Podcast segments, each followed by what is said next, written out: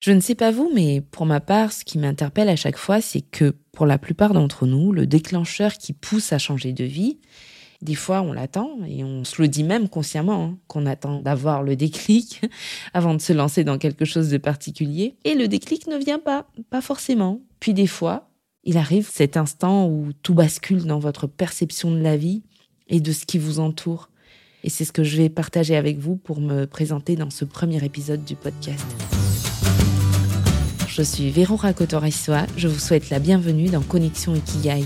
Auteur, voyageuse et coach certifié, ici, chaque semaine, je vous invite à découvrir des outils simples et des histoires d'ailleurs pour apprendre à se connaître en explorant le design humain et les différents aspects de la notion japonaise de l'ikigai. Que vous soyez dans une transition personnelle ou professionnelle, en quête de sens dans votre travail ou en plein virage dans vos relations, ce podcast est pour vous.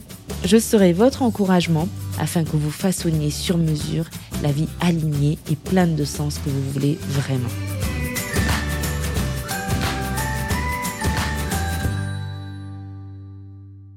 Imaginez, un soir d'été à Montréal, dans un pub de banlieue à la nord-américaine. L'endroit est spacieux, aéré et je suis entourée de gens que j'aime.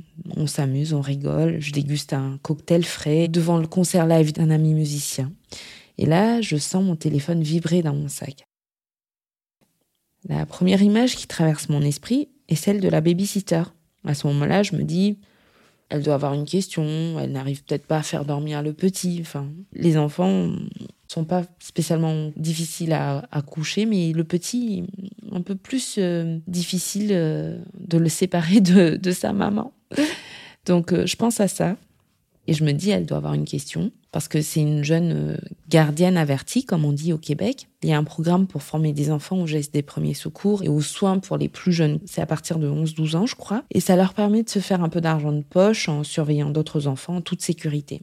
Donc, euh, pour moi, c'est normal qu'elle appelle de temps en temps parce qu'elle a une question. Donc, vraiment tranquille, je pose le regard sur l'écran tactile et je vois que c'est ma sœur. Un samedi soir. Bizarre. Avec le décalage horaire entre nous, on avait pris l'habitude de se parler plus tôt le matin. Enfin, le matin pour moi. Donc je me lève pour m'éloigner de la musique et mes jambes m'amènent à l'extérieur avant même que j'ai eu le temps de parler. En fait, au bout du fil, j'entends mon beau-frère qui me demande si je vais bien, si je suis toute seule. Et je ne me rappelle plus du reste. À un moment, je pense avoir entendu que mon père venait de nous quitter. Je ne sais pas trop. Mais je me revois effondrée à même l'asphalte du parking du pub et à deux océans de moi, la voix de mon beau-frère qui continue de résonner dans, dans le téléphone au bout de mon bras. Comme si la musique festive qui s'échappe du concert live à l'intérieur du bâtiment avait changé de trajectoire.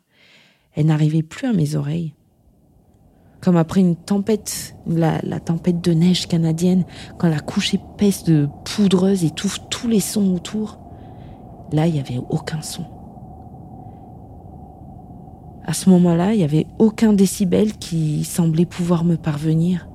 Aucun. Sinon, cet écho dans ma tête, un écho vraiment persistant, comme pour s'assurer que je comprenne bien le sens de ces trois mots. Papa est mort. Ils sont revenus très nettement dans ma tête, mais je ne comprenais pas vraiment. Je, en fait, je pouvais pas comprendre de toute façon. Mon cerveau ne trouvait pas de référence à associer à des mots comme ça, parce que un papa, ça meurt pas. Ça a pas de sens. L'écho de la voix dans le téléphone et le martèlement de ces mots qui déchirent l'atmosphère, mais froidement, je les ressens pourtant comme un souffle brûlant, comme s'il y avait un dragon agrippé à ma tempe et qui me brûle, qui me souffle dessus. Et ça fait battre mes vaisseaux, mais d'une façon infernale. Ma tête brûlait. Mais vraiment, j'avais l'impression qu'elle allait exploser. Et la voix au bout du fil disait sûrement autre chose, mais c'est cette phrase qui continuait à vibrer dans l'air autour de moi. Et seulement après un certain temps, les secondes ont retrouvé une cadence supportable. Pour ma tête, supportable. Comme si le temps se replaçait. Finalement, ces trois mots, ils me suggéraient, non, ils m'imposaient un sens, leur sens. papa est mort. Parce que c'est à ce moment que ces trois mots, comme lestés de leur signification, ont percuté mon cerveau comme une charge de 10 tonnes. J'avais les genoux cloués au sol et je bougeais plus, comme si le poids de la réalité et des mots m'écrasait. Je venais de me rendre compte en fait que les parents ne sont pas éternels. Je crois que je ne le savais pas vraiment. Enfin, on le sait, mais je n'y avais juste jamais pensé. On ne pense pas à ces choses-là. Et ma surprise n'était pas sur le fait que ça arrive. Non, j'ai déjà vu la mort. C'était pas un tabou là où j'ai grandi, mais c'était un truc pour quand on est vieux, un truc pour beaucoup plus tard. Je savais que la mort faisait partie de la vie, mais plutôt de celle des autres. Je venais de prendre conscience à ce moment précis que le temps était passé. Et surtout, je venais d'avoir la preuve, par la mort, que le temps passe. Comme si je me regardais dans une glace pour la première fois après des années sans miroir, je découvrais que l'on vieillit. J'avais vieilli. D'un coup, je n'étais plus la petite fille de mon père. Mon père n'était plus. Je découvrais qu'on pouvait mourir, même les plus forts, même les héros, même les papas. Mon père était pour moi un modèle de force et de courage qui pouvait survivre à tout. Tout. L'abandon, la faillite, les blessures, la trahison, les cyclones. Tout ce dont il s'est toujours relevé sans égratignure. Du moins, en apparence et dans mes yeux pleins d'admiration.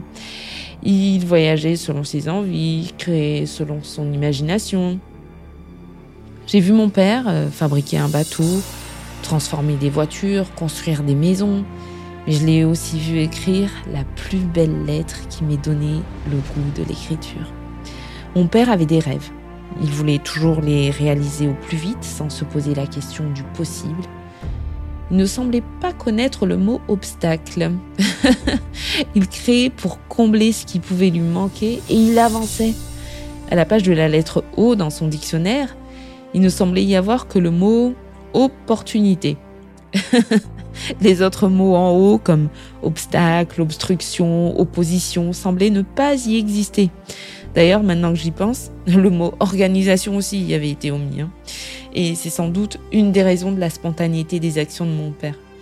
Il a entraîné ma mère et nous, ses enfants, dans son enthousiasme, en pleine confiance que tout allait bien se passer. Et je n'ai pas de souvenir où mon père angoissait de ne pas réussir ce qu'il entreprenait. Pour lui, chaque accomplissement n'était qu'une question de volonté, de persévérance. Une machine, mon père. Même dans ses échecs, il euh, souriait en coinçant sa langue entre ses dents, comme ça, et en levant les sourcils comme un enfant qui se fait surprendre euh, dans des bêtises. Et je voyais mon père comme un gladiateur dans l'arène, toujours prêt à se relever et ne refusant aucun combat.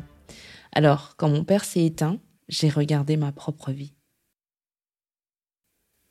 je me suis projetée dans l'avenir et j'ai littéralement été saisie d'une angoisse, une angoisse indéfinissable. Je me voyais à mon dernier jour en train de me dire la même phrase qui me retenait de me lancer dans une nouvelle vie professionnelle. Cette phrase, c'était Oui, mais ce n'est pas encore le bon moment. oui, parce que dans ma tête, un moment parfait allait un jour se présenter. Coucou, je suis le moment parfait, je suis le bon moment, on y va. du coup, imaginer la suite m'a littéralement terrorisée. Et s'il n'y avait pas de moment parfait Et si on n'était jamais complètement prêt? Et si tout s'arrêtait avant le bon moment Avant le bon moment pour se lancer?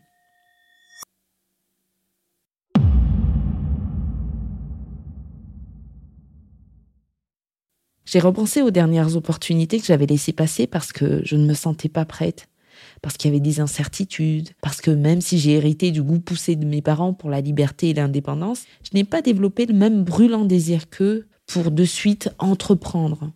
Moi, j'ai préféré faire de longues études universitaires en économie, en marketing pour faire comme tout le monde, je voulais m'offrir la sécurité d'un emploi assez confortable où je pouvais envisager quelques options sans trop prendre de risques. Mais au fond de moi, je devais quand même calmer une réelle aversion pour euh, les contraintes requises par un travail fixe, les codes avec les hiérarchies, les contraintes horaires, les revenus pas toujours indexés sur la valeur de mes efforts. Tout cela ne me paraissait pas si confortable pour moi, finalement. Je voulais pouvoir travailler en totale indépendance de n'importe où et pouvoir apprécier la liberté de l'espace, du temps, la liberté dans ma créativité et dans mon parcours. Mais pourtant, je n'entrais pas dans l'arène parce que j'avais peur d'échouer. J'avais peur d'être euh, encore plus différente que les autres. J'avais peur d'être euh, confrontée à moi-même et à ce qui était sous le masque social que j'avais choisi de porter. J'avais peur de révéler mes vulnérabilités et mes doutes. Je n'étais pas prête à me lancer, je ne disposais pas encore de l'équipement, des connaissances, c'était pas le bon moment. Non. Donc, J'attendais d'être prête. J'espérais que tout soit parfait avant de prendre mon envol. Alors, voir s'arrêter la vie de mon père, qui était allé au bout de tous ses rêves, a été mon électrochoc. C'était le réveil qui m'a extirpé de mon ronronnement confortable dans un quotidien où j'oubliais juste de rêver. Rêver grand ou oser rêver, tout simplement. Et ça, ça a été le déclic qui m'a donné envie de me réinventer, d'oser changer de vie pour juste être moi, me connecter à la personne que j'ai envie d'être réellement. Le déclic est souvent entouré de charges émotionnelles fortes qui nous remet vraiment sur les rails vers ce qui pour nous vaut réellement la peine d'être vécu. Et c'est souvent un événement exceptionnel qui réveille des questionnements du plus profond de notre être sur le sens de notre existence actuelle. C'est un événement qui amène à une prise de conscience que notre vie ne nous correspond plus et que le changement devient un besoin vital, qu'on doit essayer d'avancer différemment. Et le départ de ma maman, deux ans après, m'a confirmé qu'on est bien de passage et que c'est à chacun de nous de choisir ce qu'il compte faire du temps qui lui est donné dans ce monde.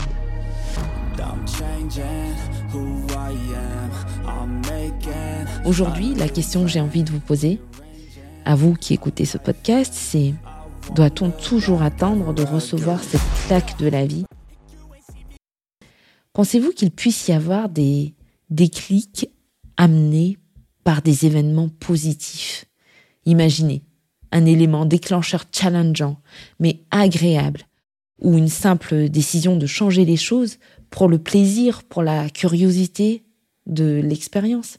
Comme les inventeurs. Vous voyez, ceux qu'on croit toujours un peu fous, ceux qui créent, qui prennent des risques d'innover, de, créer des choses qui n'ont encore servi à personne, de prendre des, des chemins que personne n'a défrichés avant eux, de vivre des expériences inconnues, et au-delà de changer le cours de leur vie, ils vont peut-être même changer le monde. Cela se fiche du regard des autres, parce qu'ils ont un rêve à réaliser et une mission intérieure qui les appelle.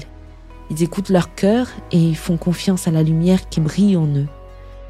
Pour ma part, j'ai retenu que c'est en créant qu'on se révèle. C'est en osant qu'on avance vers ses rêves. Même si je ne l'ai mis en application que bien plus tard dans ma vie, j'ai été à bonne école avec les parents que j'ai eu la chance d'avoir. Et c'est ce que j'ai envie de partager aujourd'hui avec les personnes avec qui j'ai la chance de partager ma route.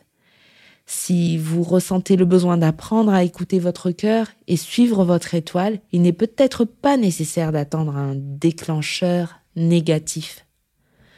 On peut tous choisir d'être des inventeurs de nos vies, ne pas attendre de subir la bascule mais la mettre en œuvre et la doser nous-mêmes. Qu'en pensez-vous? Quel serait le déclic positif qui vous donnerait envie de changer pour tenter le meilleur? Laissez-moi votre commentaire ou vos étoiles sur votre plateforme d'écoute préférée. J'ai hâte de lire votre expérience et ce que vous pensez du déclic. Et si ce podcast vous fait penser à quelqu'un, vous êtes libre de le partager.